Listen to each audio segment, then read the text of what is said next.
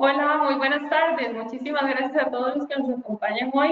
Hoy tenemos un tema muy interesante. Vamos a hablar de qué tenemos que comer antes de entrenar.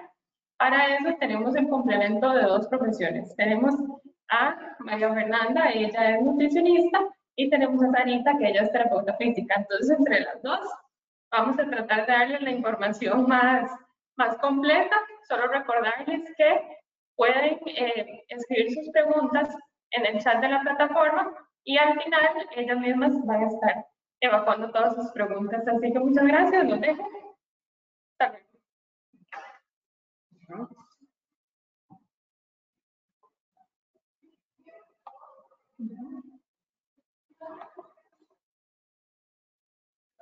Ok, vamos a ver aquí. Ya se estará, vamos a ver. Nuestra pantalla. Tiene que aparecer.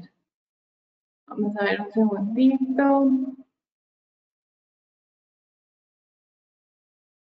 Tal vez nos pueden ayudar eh, escribiendo si nos vemos o no nos vemos este, aquí compartiendo la pantalla. Que ya debería aparecer, vamos a ver.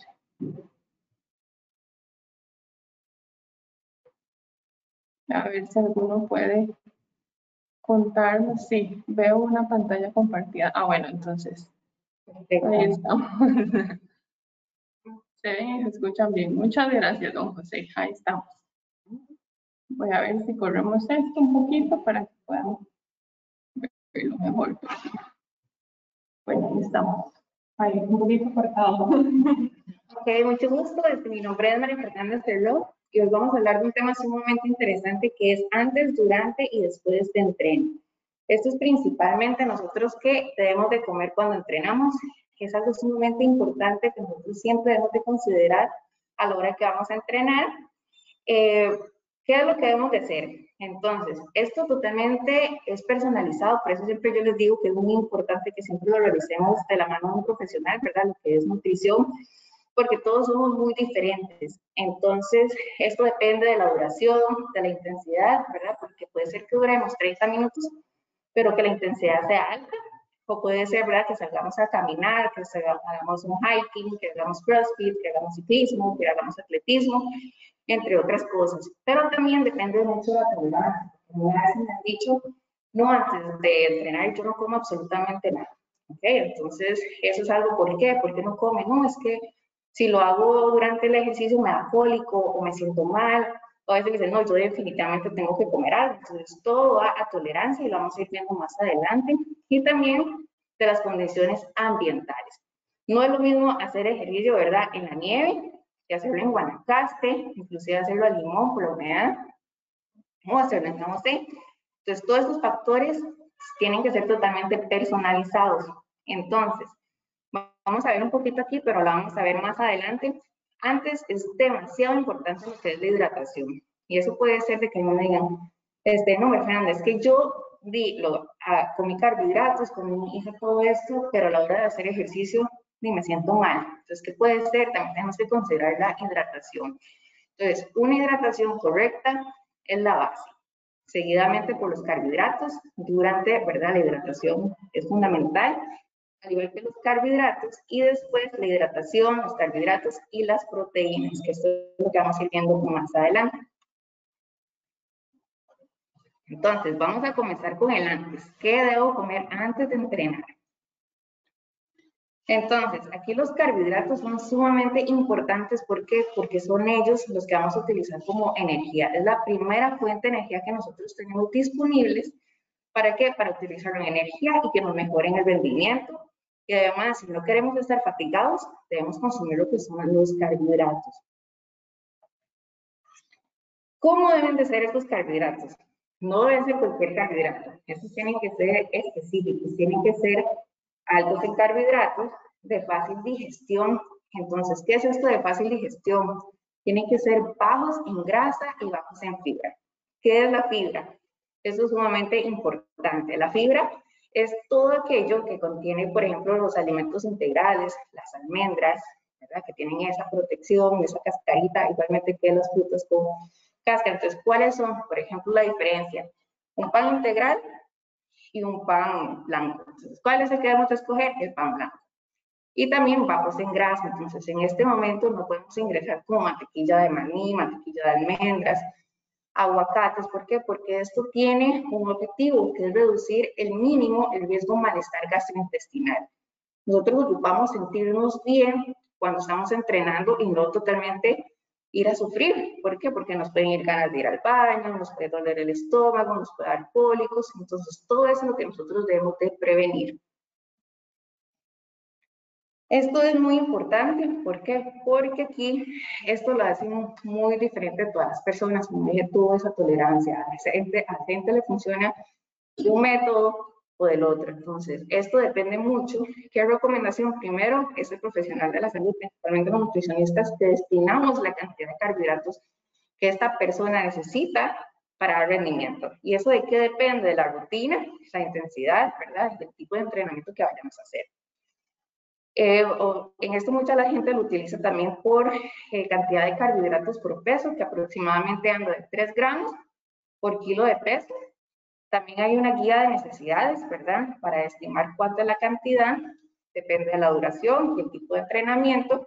Y también uno puede realizar lo que es el ajuste de carbohidratos. Entonces, esto ya lo voy a explicar un poquitito y puede ser un poco confuso, pero es sumamente fácil. Esta es una de las primeras, esto es por la cantidad por día. Entonces, si uno tiene una cantidad de carbohidratos necesarios que necesitamos cuando nosotros realizamos actividad física, solamente lo dividimos entre, entre los cinco o tres tiempos de comida que vayamos a realizar y eso nos debería aportar toda la energía que nosotros necesitamos considerando la intensidad y el tipo de ejercicio que estamos realizando. Entonces, esto es por intensidad, la cantidad de carbohidratos por día. Entonces, si nosotros realizamos algo ligero, que por ejemplo, que es de baja intensidad, vamos al gimnasio, por ejemplo, o estamos en una pérdida de peso, o la actividad física es ligera, ¿verdad? Podemos utilizar de 3 a 7 gramos por kilo al día. Si ya es moderada, por ejemplo, que el programa de, de moderado entrenamiento es de una hora, ¿verdad? Podemos utilizar de 5 a 7 gramos por kilo al día. Si es alta, un programa de resistencia, ya nosotros necesitamos más energía, entonces de aproximadamente 1 a 3 horas, ¿verdad? necesitamos de 6 a 10 para nosotros poder tener ese, ese rendimiento durante estas 3 horas. Y si es muy alta, ¿verdad? Como por ejemplo un entrenamiento extremo, vamos a subir el Cerro Chimipó, vamos a hacer un maratón, vamos a hacer un fondo, ¿verdad?, de bicicleta bien largo. Ya necesitamos mucho más energía que nosotros ocupamos almacenarla para luego ser utilizada. Entonces ahí utilizamos de 8 a 12 gramos por kilogramo al día. ¿Ok? Entonces, ¿cómo hacemos esto? Si es una persona, ¿verdad? Que tenemos un peso, ¿verdad? Entonces, el peso que tenemos lo multiplicamos según la intensidad que nosotros tenemos y es la cantidad de carbohidratos que nosotros necesitamos al día y eso se divide en la cantidad de tiempos que nosotros estamos realizando y además yo casi siempre les digo, ¿en dónde ocupamos principalmente esos carbohidratos? Lo más cercano a la que estamos siendo más activos, por ejemplo, ejercicio, pues antes y después podemos dividirlo. Los carbohidratos que antes, que esto principalmente lo utilizan mucho como cuando ya vamos a realizar como una competencia o tenemos un partido de fútbol, o ¿verdad? como algo más estricto, nosotros tenemos que empezar a consumir cuatro horas antes lo que son los carbohidratos. Entonces, la literatura indica que uno debe consumir de 1 a 4 gramos por kilogramo en las primeras cuatro horas. Entonces, esto casi siempre, entre más lejano esté lo que es el entrenamiento, como a las cuatro horas, necesitamos más cantidad de carbohidratos. Y es una hora antes, ocupamos menos cantidad de carbohidratos. Y esto es muy importante porque esto principalmente por tolerancia. ¿Por qué? Porque si no es que nosotros estrictamente o solamente vamos a comer, pues sí que no necesitamos nada. Y eso también es tolerancia. Entonces me dirán, Fernanda, ¿cuánto es esa cantidad de carbohidratos que yo necesito? Entonces, hay ejemplos de carbohidratos que eso es lo que yo utilicé, fue como los que más veo que mis pacientes utilizan. Como por ejemplo, un banano nos aporta 22 gramos de carbohidratos, las galletas de arroz cada una aporta 5 gramos, entonces si nosotros necesitamos 15 gramos, nos podemos comer 3 galletas de, de arroz. Muchos de ellos también podemos utilizar mermelada, entonces también la podemos añadir, pero ahorita la vamos a ver más adelante. La avena, entonces una taza, 30 gramos, una leche lula, que a veces dirán una leche lula, eso es totalmente bueno, ¿por qué? Porque eh, además de que la leche es sumamente hidratante, es un alimento muy bueno, nos aporta carbohidratos y también nos aporta principalmente la leche lula, azúcar. Entonces ahí nos aporta 18 gramos. Entonces la gente que dice, no, yo no puedo comer nada antes porque no me pasa o muy temprano, ¿verdad? Puede ser que lo líquido lo dijera mejor. Entonces por el puro líquido, la leche lula nos aporta todo y estamos consumiendo los carbohidratos necesarios que necesitamos para hacer actividad física. Y también el yogur, ¿verdad? Como el ser lácteo, entonces 200 mililitros de yogur, que es la tacita de yogur, ahí mismo nos están aportando 14 gramos de carbohidratos. Entonces, tolerancia. Mucha gente lo tolera mejor líquido, lo tolera mejor como tipo geles, como tipo colado Herbert, o ya sólidos, como puede ser una fruta. La hidratación antes, ¿verdad? Esto, como yo les decía, puede ser que perfectamente eh, lo logren con los carbohidratos, pero se siguen sintiendo mal. Y yo lo he visto en muchos atletas que dicen, no, yo estoy consumiendo antes, voy a entreno, pero igualmente me sigo sintiendo súper mal. Entonces, no solamente es alimentación. Ahí lo que podría estar sucediendo es que no se están hidratando correctamente. Entonces,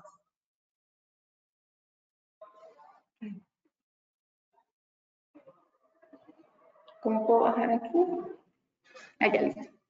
¿Ok? Entonces, la hidratación antes lo que se recomienda en atletas es que beban, beban de 5 a 7 mililitros por kilo de peso corporal de líquidos. Y eso es algo sumamente importante, debe ser con sodio. ¿Por qué? Porque el agua no nos aporta electrolitos.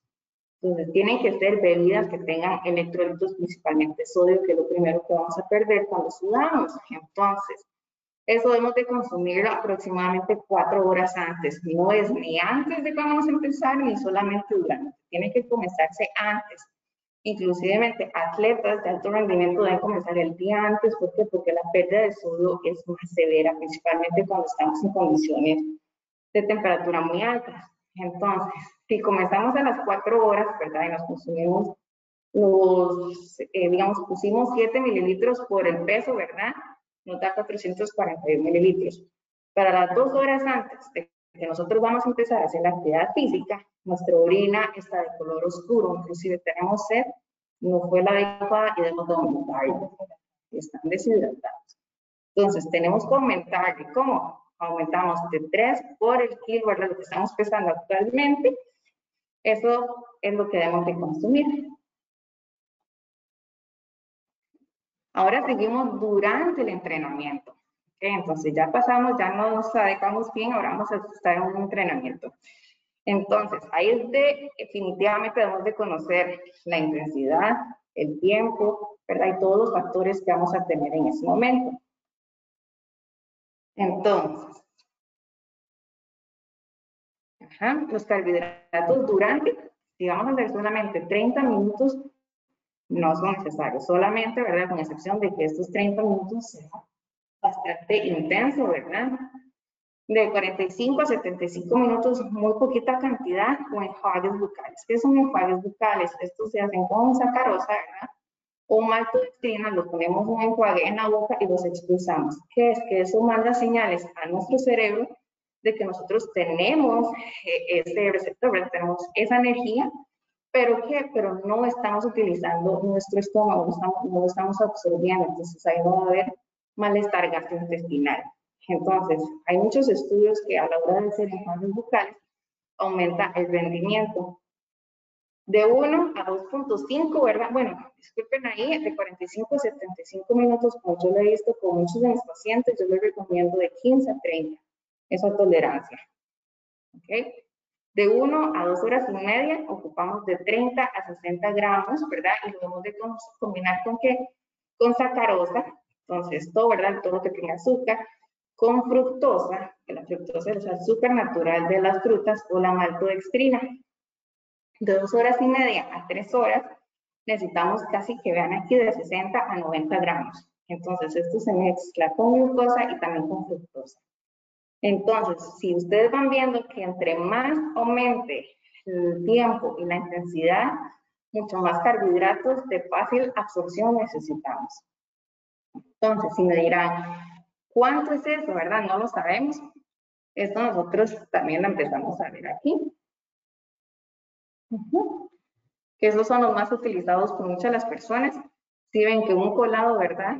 Eso trae, ¿verdad? Lo que son 15 gramos, gramos de carbohidratos. El pan blanco es muy utilizado, que contiene 20 gramos, en sí el pan, ¿verdad? Una tostada, y se le agregamos mermelada, contenga azúcar, no sea, ¿verdad? Baja en calorías ni nada, ese tipo de cosas, contiene 9. Entonces aquí ya tenemos 29 gramos de carbohidratos que lo podemos consumir casi que en menos de 3 minutos. Entonces, eso nos beneficia mucho. Las barritas, y si ya, ¿verdad? Que me dicen a los, muchos, yo lo veo en pacientes, ¿verdad?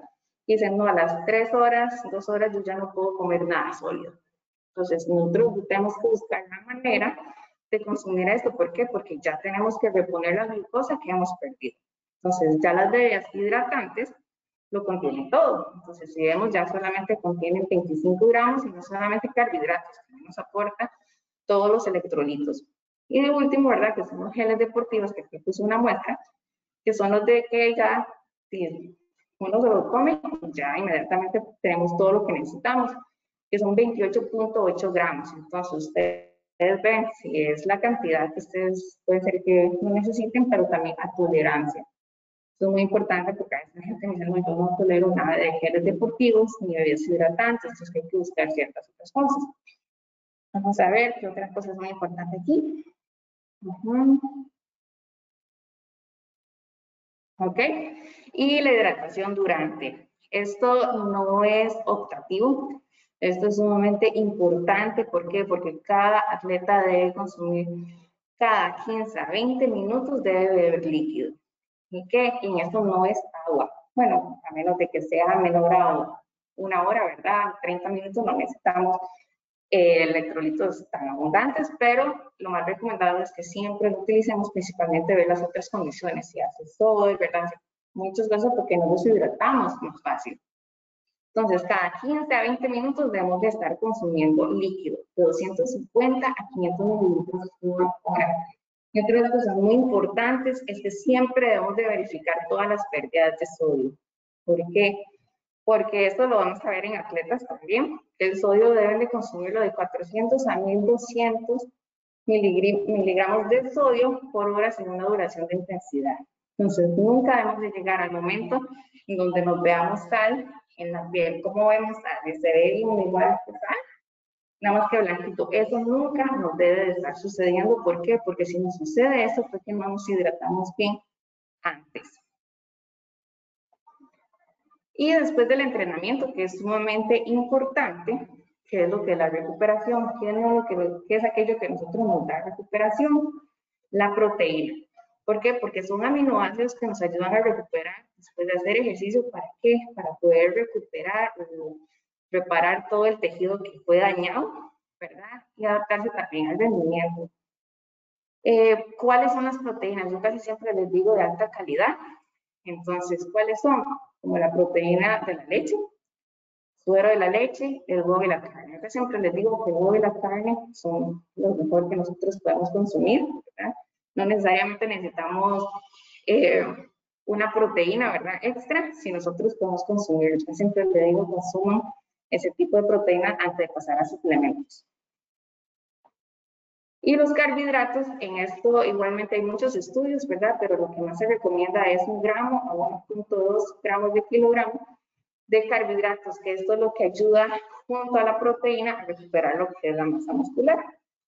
Entonces, esto es clave principalmente en los atletas de resistencia. Muchos estudios dicen que ya los carbohidratos no son tan importantes a la hora de recuperar, solamente en aquellos donde, por ejemplo, si tenemos competencias muy seguidas, terminé una competencia a las 9 de la mañana y ya a las 12 o el día siguiente necesito recuperar rápido, los carbohidratos hacen eso para que sea mucho más rápido que si no los consumimos. Y luego aquí Esto es muy importante si ven que la cantidad de proteína no es tan alta lo que nosotros necesitamos para recuperar todo ese tejido dañado, ¿verdad? Es aproximadamente 20 gramos de proteína de alta calidad. Esto es aproximadamente 90 gramos, ya sea de pollo, de res, de cerdo, que esto es cocido. Entonces, si ven, no es mucho la cantidad que nosotros necesitamos. Esto es muy importante. Este, a veces me dicen, ¿cuánto tiempo es el que yo debo para poder consumirme esto? Hay estudios en donde dicen que lo más cercano a que nosotros terminemos de hacer actividad física, si lo consumimos inmediatamente nos ayudamos a regenerarlo, pero dice que tengan cuatro horas. Pero si usted tiene un consumo de proteínas, según lo que el nutricionista dice, que es lo que a usted le corresponde, si usted tiene el consumo que usted necesita diario, claramente que no necesitamos consumir más. Pero si ya es una intensidad altísima de 5 horas, ¿verdad? Hay lo más cercano para que, para que nosotros podamos recuperarnos más rápido.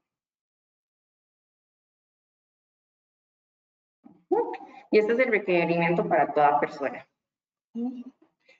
Y luego la hidratación después. ¿Ok? La hidratación es sumamente importante lo que, importante lo que es rehidratarse, ya sea de 1 a 1.5 litros de líquido con sodio por cada kilo de peso corporal perdido durante el ejercicio. Entonces, en esto eh, dejo muy claro que las personas principalmente que son atletas deben conocer su peso usual, el peso con el que yo el día de ayer estaba.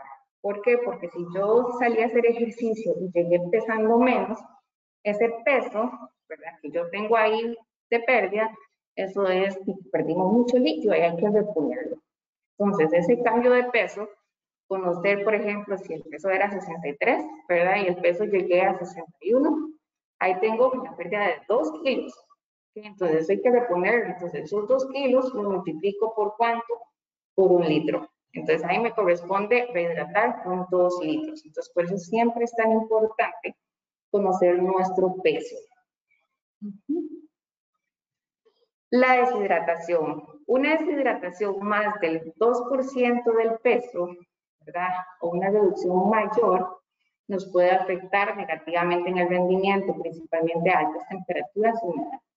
Entonces, es ahí donde yo veo que todos los atletas empiezan a calibrar, se empiezan a sentir mal, inclusive después de hacer actividad física, que les duele la cabeza, no fue el sol.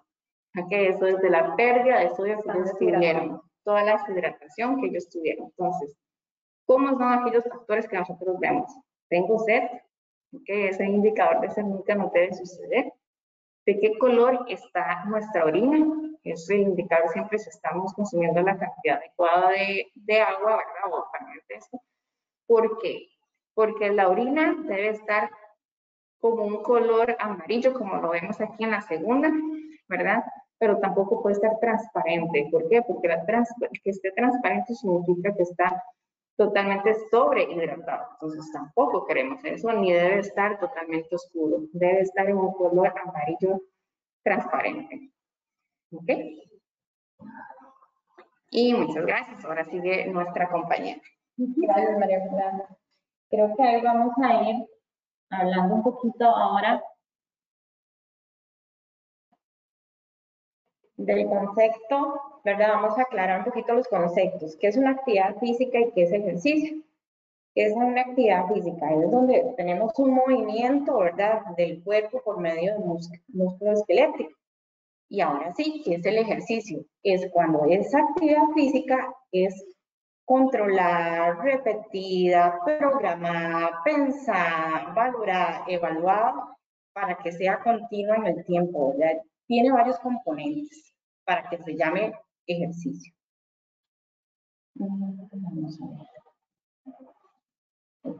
Hay varios tipos de ejercicio. El primero es la actividad que es aeróbica, que es el que casi la mayoría conocemos, que es donde nos movemos y hay un gasto, ¿verdad? cardíaco, usted siente que aumenta los latidos del corazón, que sudamos, que transpiramos, que nos movemos básicamente. Siempre es el que más nos va a ayudar a activar el sistema cardiovascular. ¿Verdad? Esto incluye actividades como dijimos, ya nadar, hacer sentadillas, eh, andar en bicicleta, bailar, correr, todo este tipo de actividades son actividades aeróbicas. Un segundo tipo de ejercicio, ¿verdad? Donde lo que hacemos es quemar la glucosa en ausencia del oxígeno, que se llama ejercicio anaeróbico. Entonces, ahí van a hacer esfuerzos muy cortos, ¿verdad? Muy breves, pero muy intensos, como el levantamiento de pesas, los abdominales, los desplantes. Las carreras de 100 metros son un ejemplo perfecto de esto, o inclusive las flexiones. Como lo decía María Fernanda, tenemos que tomar mucho en cuenta a la hora de hacer ejercicios el clima, el tipo de ejercicio que vamos a hacer, ¿verdad? El tipo de actividad, los implementos que necesitamos para hacer una actividad. Eh, la nutrición es básica, ¿verdad? El lugar donde se va a desarrollar. Y antes de cualquier actividad física ya llamada ejercicio, tenemos que pasar una consulta médica. ¿Por qué? Porque tal vez nos vemos en apariencia sanos o nos sentimos así, pero al mayor o al mínimo esfuerzo eh, nos pegamos a veces sustillos, ¿verdad? Entonces tenemos que saber que estamos en condiciones óptimas para iniciar una rutina de ejercicio. Entonces hay que pasar siempre una valoración previa. Más si ya es un ejercicio que vamos a decir, bueno, eh, lo voy a hacer de 3 a 5 días a la semana, eso ya necesitamos una valoración previa de un Y después ir pasando con los diferentes profesionales para ir viendo qué es lo que va a hacer. Hay que pensar mucho la actitud que se tenga para el deporte y la actividad física que queremos hacer. A veces queremos eh, nadar y nunca hemos nadado y no tenemos una piscina cerca o no sabemos que, con cuánto tiempo anterior tengo que comer para poder hacer natación, qué debo comer para que no me grandes, que no me duele la pancita cuando estoy haciendo ese tipo de, de actividad física. Entonces, todas esas cosas tenemos que tomarlas en cuenta. Igual los implementos. Eh, Creo que casi todos es lo más fácil, es como salir a caminar, a correr, pero muy pocas veces nos detenemos a pensar el tipo de calzado. Un zapato que utilizamos más de tres veces por semana para salir a caminar debe cambiarse a los seis meses. O sea, porque ya pierde el soporte. Ya ese zapato no te va a dar contención y tampoco va a evitar el choque, ¿verdad? Entonces, toda esa energía cinética se va a ir transformando en energía a través de las articulaciones y podemos dañarlas, hacer micro lesiones a nivel del cartílago. Entonces, todo eso, aunque parezca muy pequeño y muy sin gracia, nos puede causar una lesión simplemente por no tener cuidado de qué implementos necesitamos y cada cuánto tenemos que cambiarlos.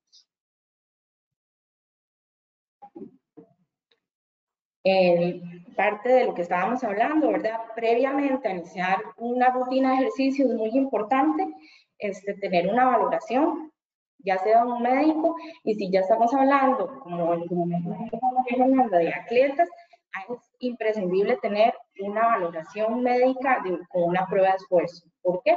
Porque aquí nos vamos a poder saber en qué niveles máximos, máximos y mínimos tenemos que movernos.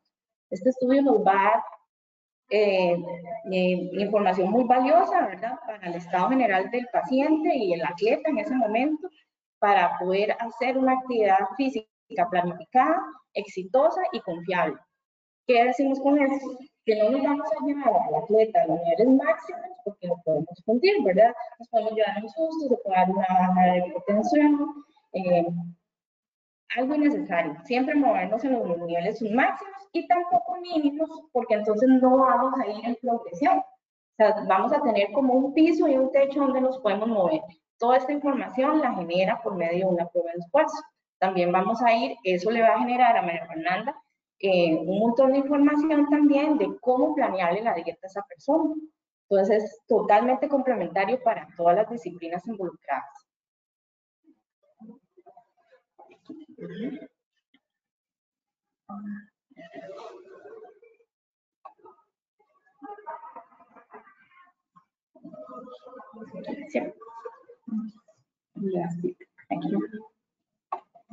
Ok, hablemos un poquito de prescripción del ejercicio, que por ahí han oído mucho ese concepto, ¿verdad? Como María Fernanda lo dijo en su momento, cada persona es diferente igual va a ser la prescripción del ejercicio. O sea, no es lo mismo que pueda hacer ella, lo que pueda hacer yo, lo que pueda hacer mi abuelita, lo que pueda hacer mi hijo. Todos tenemos actitudes diferentes para el ejercicio. Entonces es muy importante de que tanto la rutina de ejercicio como la rutina de alimentación sea personalizada, sea para esa persona. No todos tenemos las mismas necesidades en cuanto a nutrición ni todos tenemos las mismas habilidades en cuanto al ejercicio.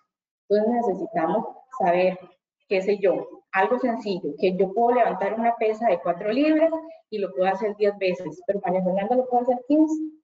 No vamos a meter a todos en la misma, ¿verdad? Como receta de cocina, todo el mundo va a hacer lo mismo, aunque no le esté sirviendo. Entonces es importante personalizar. También el nivel de actividad física previa de la persona. Si ya anteriormente hacía algún tipo de ejercicio, el músculo tiene memoria. Algo va a ser más fácil para ella volver a retomar una rutina de ejercicio aunque tenga algún tiempo sin hacerlo. A una persona que siempre ha sido sedentaria y un buen día dijo, ¿sabe qué? Esto se acabó, vamos a comenzar a hacer ejercicio. No podemos iniciarlo igual que la persona que tenía algo previamente. Hay que llevarlo todo progresivo, por eso es que siempre se habla de personalizar las rutinas de, de ejercicio, la prescripción del ejercicio.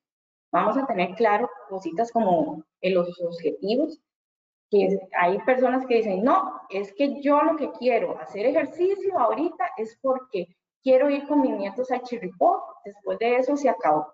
Entonces, ¿qué vamos a hacer? Vamos a ir enfocando a esa persona en que tenga caminatas largas, ir hablando del tema de la nutrición, de la hidratación, de, los, de las cosas que tiene que usar, ¿verdad? De que no es, entonces no es un tenis normal, no es un tipo de ropa normal, que si va a usar bastones para ayudarse en el ascenso, todo ese tipo de cosas. Eso es importante, ¿verdad? A como una persona que dice, no, es que voy a correr un maratón, de aquí a un año quiero correr un maratón. Entonces, los objetivos van a ser diferentes a como la persona que nunca ha hecho ejercicio, tuvo alguna lesión, dice, no, es que ya yo lo que quiero es volver a, lograr caminar en el mundo. entonces, todos los ejercicios van a ir pensados en los objetivos de la persona. No lo que yo necesito, lo que yo quiera, sino lo que la persona juzga que son sus objetivos por lo que la está motivando a hacer ejercicio. Es aquí que te interrumpa, ¿verdad? Eso es algo sumamente muy importante porque yo casi siempre cuando tengo un paciente, ¿verdad? Me llega y me dice, bueno, siempre es muy importante lo que es la actividad física pero siempre verdad que hay que estar en movimiento. Es muy importante que inclusive yo como soy nutricionista, yo a usted no le puedo decir cuánto es la cantidad y qué es lo que debe hacer de actividad física. Por ejemplo, yo no puedo llegar y decir, salga a correr todos los días. Para eso están los profesionales, ¿verdad? Como la verdad que entonces ahí, si viene un paciente que no está acostumbrado claro, a hacer actividad física, no puede salir a correr porque, ¿verdad? Entonces, ¿cómo es lo que debe ser? Tiene que empezar principalmente lo que es a caminar. Es a caminar y de ahí pues ya vamos a ver si logra hacer un trotericito ligero y ya si ya logró coordinar suficiente, desarrollar la resistencia cardiovascular, vamos a dar una primera corridita y no es que va a ser todo el trayecto corriendo, es muy progresivo y por eso es que tiene que ser individualizado. Después vamos a ver la tolerancia. Vamos a ver, Aquí, ¿cómo lo vamos a ir midiendo? O sea, lo que pasa típico todos los 31 de diciembre, que es lo primero que tienen en su lista de objetivos al siguiente año, ir al gimnasio, hacer ejercicio. Y llegan la primera semana con todo nuevo, ¿verdad? Todo huele riquísimo, las técnicas hasta que chillan, y llegan y al mes ya comienza la desbandada, que nadie quiere volver al gimnasio, todo el mundo está que le duele esto, que ya no hay tiempo, que, bueno, 20 mil excusas. ¿Por qué pasa esto? Porque llegan y les meten el, el tema de que todo es una receta de cocina y todos van a hacer 20 repeticiones por cuatro series y eso es para todo el mundo. Entonces, los que logran o tenían algo previo, tal vez lo logran un mes, pero los que no tenían nada previamente, al mes ya tiraron la toalla. Entonces, aquí hay, es un tema de tolerancia, hay que ir progresivamente. Tenemos que ir viendo cuánto tolera esa persona. Si fueron 10 repeticiones de algo, fueron 10 repeticiones. No podemos pensar que al mes ya esa persona está haciendo 40 con un montón de peso, ¿verdad? Todo este tipo de cosas que a veces nos escuchamos en la consulta que nos ¿de sacaron esto? Pero sí es mucho que a todos meten en una misma receta de cocina y eso no es así. Igual la supervisión, que el primer mes en mi práctica casi siempre cuando es ejercicio es mucho la técnica, qué movimientos vamos a hacer, qué ejercicios les vamos a enseñar. Y hasta que esa persona no tenga asimilado que este movimiento va de A a B perfecto, no se hace la progresión del ejercicio, porque muy posiblemente cuando lleguemos al mes o va a estar lesionado o ya no va a poder hacer. Hay un método para eso que se llama el método FIT. Entonces vamos a tomar en cuenta la frecuencia del ejercicio, la intensidad, el tipo de ejercicio, ¿verdad? Como lo hablábamos antes, si es aeróbico o anaeróbico, el volumen, si se va a sumando por semana, y la progresión. Todo esto es individualizado. Cada quien va a ir según sus métricas, no a lo que yo necesite, a lo que digan los libros, a lo que diga el artículo, a lo que está haciendo fulano, no, las redes sociales. Exacto, sino a lo que, lo que necesita esa persona en particular. Ok, aquí es un breve ejemplo, ¿verdad? Porque esto es muy matemático y un poquito más teórico, ¿verdad? Como en su momento María Fernanda habló de ella, que vamos a explicar cómo funciona aquí. La frecuencia en personas, en adultos sanos, vamos a hablar que si son de 3 a más, eh, de 5 a más días por semana, es una intensidad moderada, ¿verdad? Y si la, la actividad es moderada, pero si es alta, no pueden ser más de 3 días a la semana. Si es una intensidad muy. Ahí vamos a hablar de que siempre los entrenamientos o las rutinas de ejercicio van a ser en una intensidad moderada. Nos vamos a mover en ese rango. No vamos a llegar a los niveles máximos.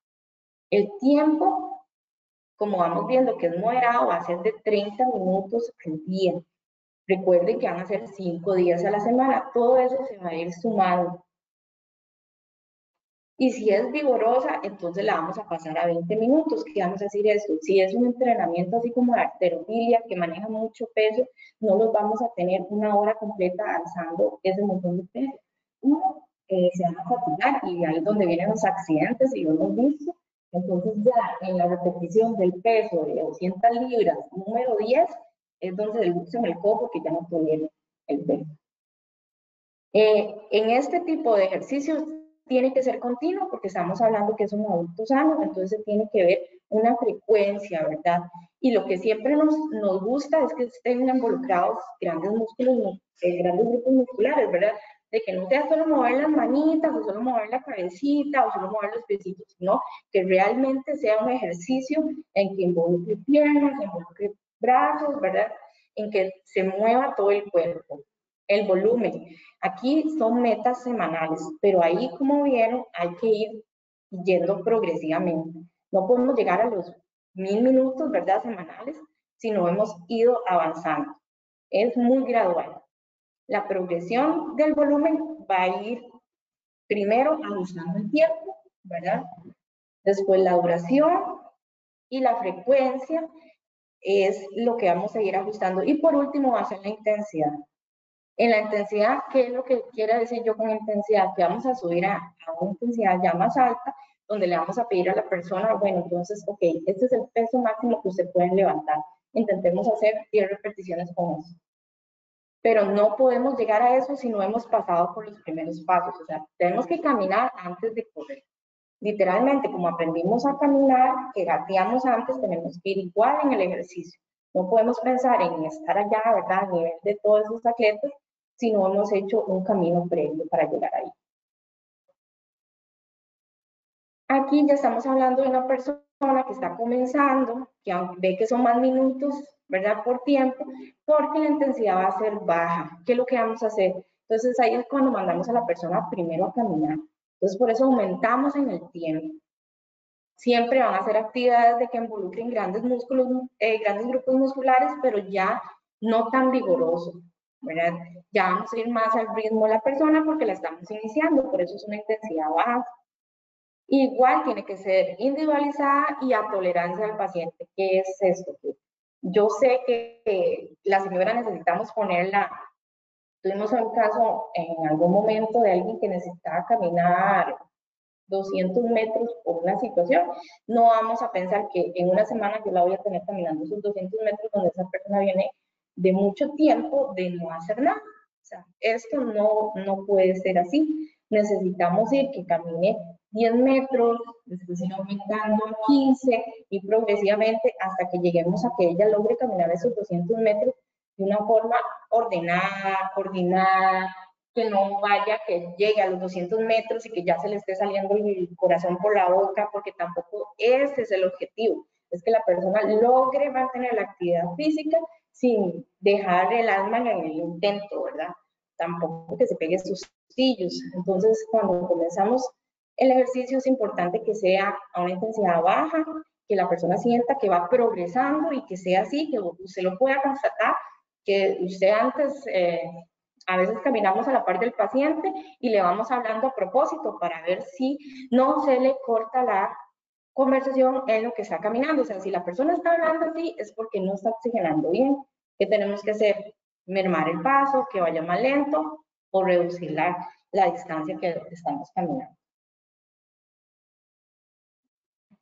ahora vamos a hablar de ejercicio de alta intensidad. Esto ya estamos hablando de personas que ya tienen un entrenamiento previo, que ya han vivido lo que es el deporte en, su vida, en su juventud y que ya están en su vida adulta y siguen haciendo deporte, o sea que ya tienen más de 10 años más o menos con algún tipo de actividad física, entonces ahí ya podemos decir que, la, que el ejercicio tiene una intensidad ya alta eh, con estas personas podemos eh, exigirles de alguna manera que lleguemos hasta el 75% de su capacidad. Vea que nunca vamos a llegar al 100, pero sí podemos llegar como a esa frontera del 75% de su capacidad, ¿verdad? Aquí obviamente la quema calórica, por eso es que es tan importante aquí la presencia de María Fernanda, es muy importante, o sea, es, es algo que dependiendo del tipo de, de deporte, puede ser que esa persona después de una competencia pierda un kilo y casi siempre, como le dijo María Fernanda, es de líquido. Entonces, uno lo ve entrando a la meta que las piernas se les hace como espagueti y es porque no tuvieron una preparación buena previamente, ¿verdad? esto sería como nadar muy rápido ya a nivel de competencias, ¿verdad? Andar en bicicleta, los que ahora todos sacaron en la pandemia la bicicleta, entonces, eh, en, en, colinas, en velocidad, este es ese tipo de, de actividad que es intensa. Subir escaleras también, ¿verdad? De que suban escaleras rapidito. Los ejercicios aeróbicos, estos de Zumba Strong y todo ese tipo de cosas también entran de esto, de esto, porque no solo involucran ejercicios, sino es baile, más movimiento, más patadas, más un montón de gestos deportivos, ¿verdad? La gimnasia también entra dentro de esta categoría, las artes marciales también, obviamente el fútbol de alto rendimiento, como el, voleibol, todo este tipo de triatlón que ahora está también, ¿verdad? Que es muy demandante. Todo ese tipo de actividades están dentro de esta categoría. Ahí hay varios ejemplillos. Bueno, hoy eh, quiero hablarles un poquito de un concepto nuevo que se llama polipíldora, ¿verdad? Es algo que, que hoy recientemente me pareció importante traerlo a colación el día de hoy, porque si bien es cierto, todos tenemos claros que necesitamos movernos y que necesitamos estar en una condición física más allá por una cuestión de vanidad, sino por una cuestión de salud y de funcionabilidad, ¿verdad? Más que en Costa Rica vemos que cada vez tenemos la expectativa de vida más alta, no es solamente cumplir un montón de años, sino llegar a esa de una forma funcional y esto nos lo da el ejercicio. Y también el ejercicio ya hay evidencia médica, ¿verdad? Ya hay varios artículos que nos hablan de, de los beneficios preventivos y terapéuticos del ejercicio. Eh, la actividad física regula, ¿verdad?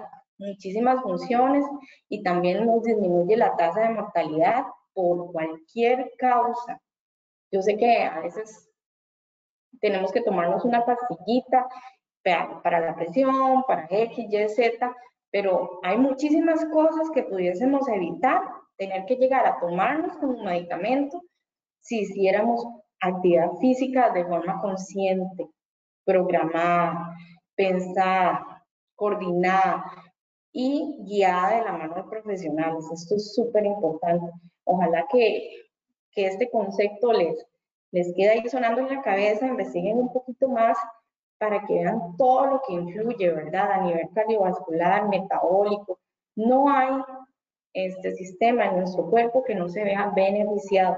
Obviamente todo con los previos consejos que dimos, ¿verdad? Tanto de la parte nutricional como la parte de que tenemos que pasar controles, ¿verdad? No es como que todos vamos a salir a correr y a andar en bici, sino que tenemos que hacerlo pensado, también para no llevarnos sustos. Eh, de mi parte, muchísimas gracias.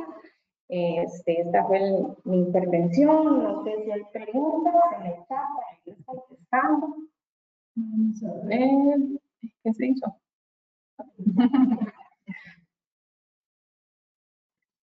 Sí, tenemos estas por aquí. Sí, se ve súper bien, sí se ve. Dice, ¿cuáles serían las consecuencias de no comer carbohidratos antes de entrenar? Ok, eso es algo sumamente importante porque ahora está, ¿verdad?, de moda, ¿verdad?, que es hacer actividad física en ayuno. Esto yo les digo que todavía falta mucho más lo que es la investigación por el tipo de estudios de los que se han hecho, que, la, que no es tanta la cantidad de los que se ha hecho, pero esto eh, claramente sí hay evidencia, ¿verdad? En donde nosotros empezamos a utilizar lo que son los ácidos grasos, ¿verdad? Cuando ya tenemos la deficiencia de glucosa, pero cuando es en alta intensidad, yo como profesional no lo recomiendo. Uno, principalmente si es una persona que no está acostumbrada a hacerlo, y si va a hacerlo de 5 horas, ¿verdad? De que puede suceder hipoglicemia y también lo que se ve afectado en ese momento también son las hormonas. Entonces, ¿qué? Porque ahí involucran lo que son las hormonas y lo que nos va a hacer es bajar lo que es el rendimiento y también producción de ácido láctico, entre, entre otras cosas. Entonces, ahí dependiendo, es mucha tolerancia. Si es menor, está comprobado en entrenamientos de no alta eh, intensidad. Puede ser media hora, una hora, pero ya a partir de una hora yo sí lo recomiendo. Yo practico. Yo practico tenis una vez por semana. Esta está muy curioso. Una migraña después de entrenar dos horas de natación podría ser la causa de, de deshidratación. Claramente que sí. Y eso es algo muy importante. Yo siempre la natación es el mejor ejemplo. ¿Por qué? Porque en la natación no nos damos cuenta si estamos sudando. ¿okay? Y la natación es uno de los deportes en donde más nos podemos deshidratar. Entonces, ese dolor de cabeza totalmente es deshidratación y no es llevar agua. Ojalá llevar agua y llevar electrolitos. Sí, tenemos el concepto erróneo que el agua es lo que nos hidrata, no lo que nos hidrata son las sales. Entonces a veces pensamos que solamente con, a veces me, me encanta ver los, fines de semana cuando salen y llevan unas cositas así llenas de, de agüita y lo llevan ahí, ¿verdad? Pero es una cosa así, milimétrica. Y ya con ellos y aquel sol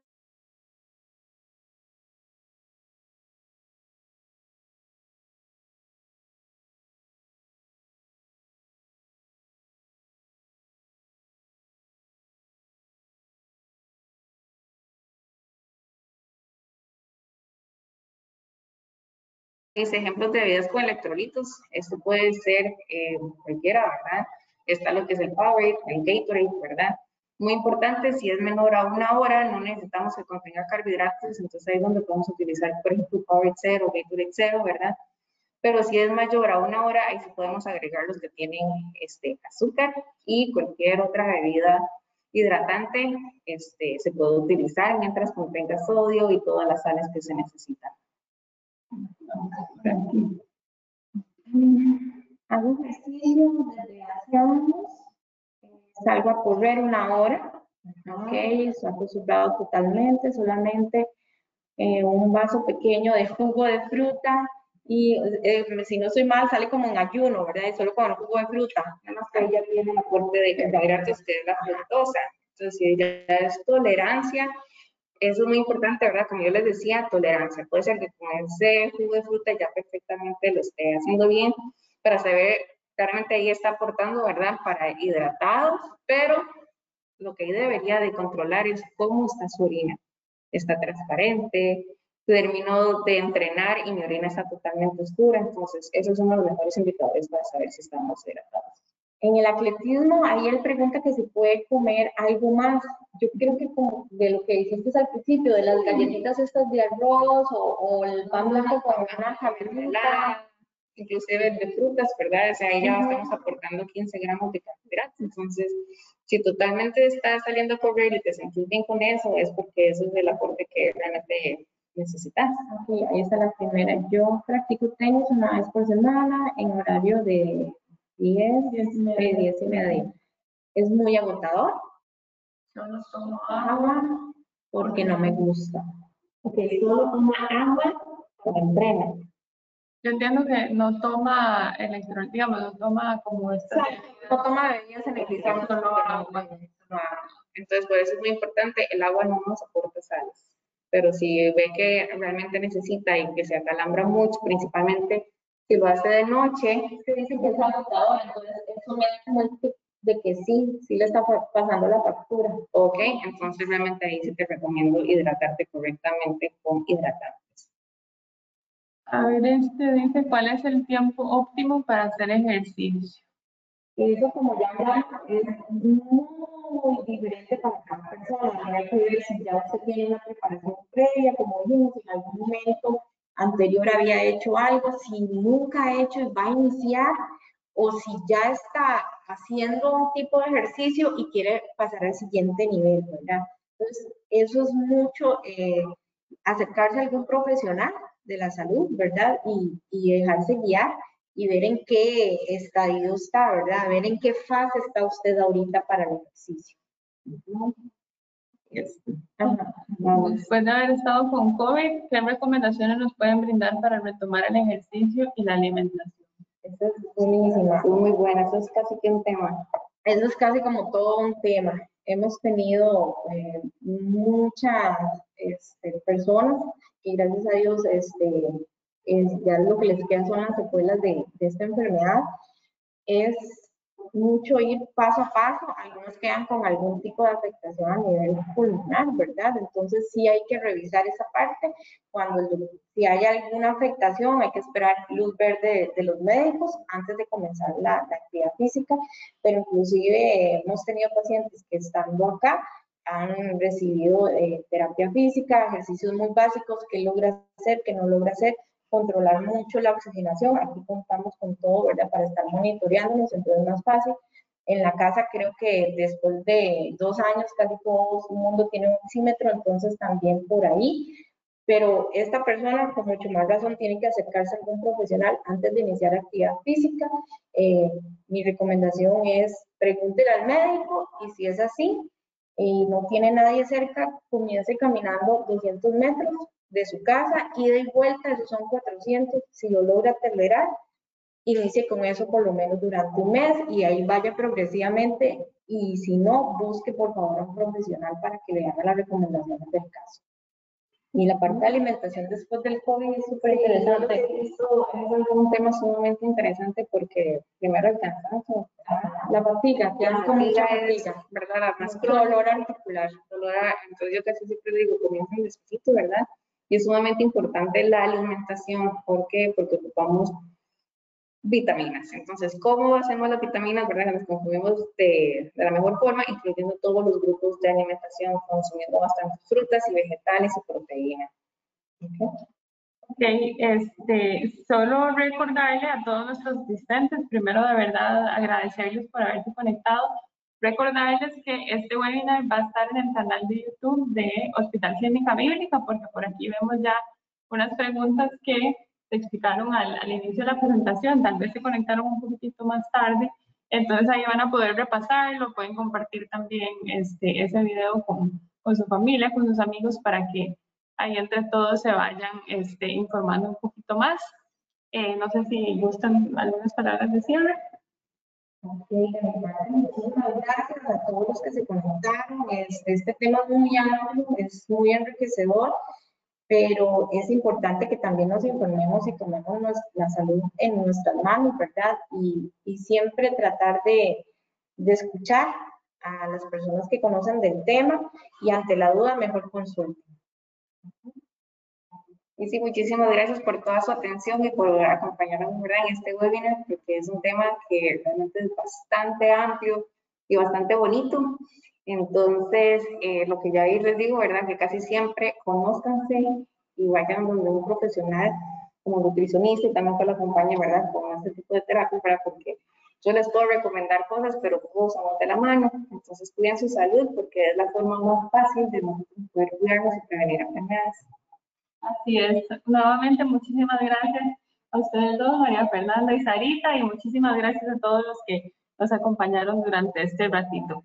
Nos vemos en otro webinar y estén atentos siempre a nuestras redes sociales para que este, se empapen de todos los temas de salud que tenemos para ustedes. Muchísimas gracias. Hasta luego. Chao.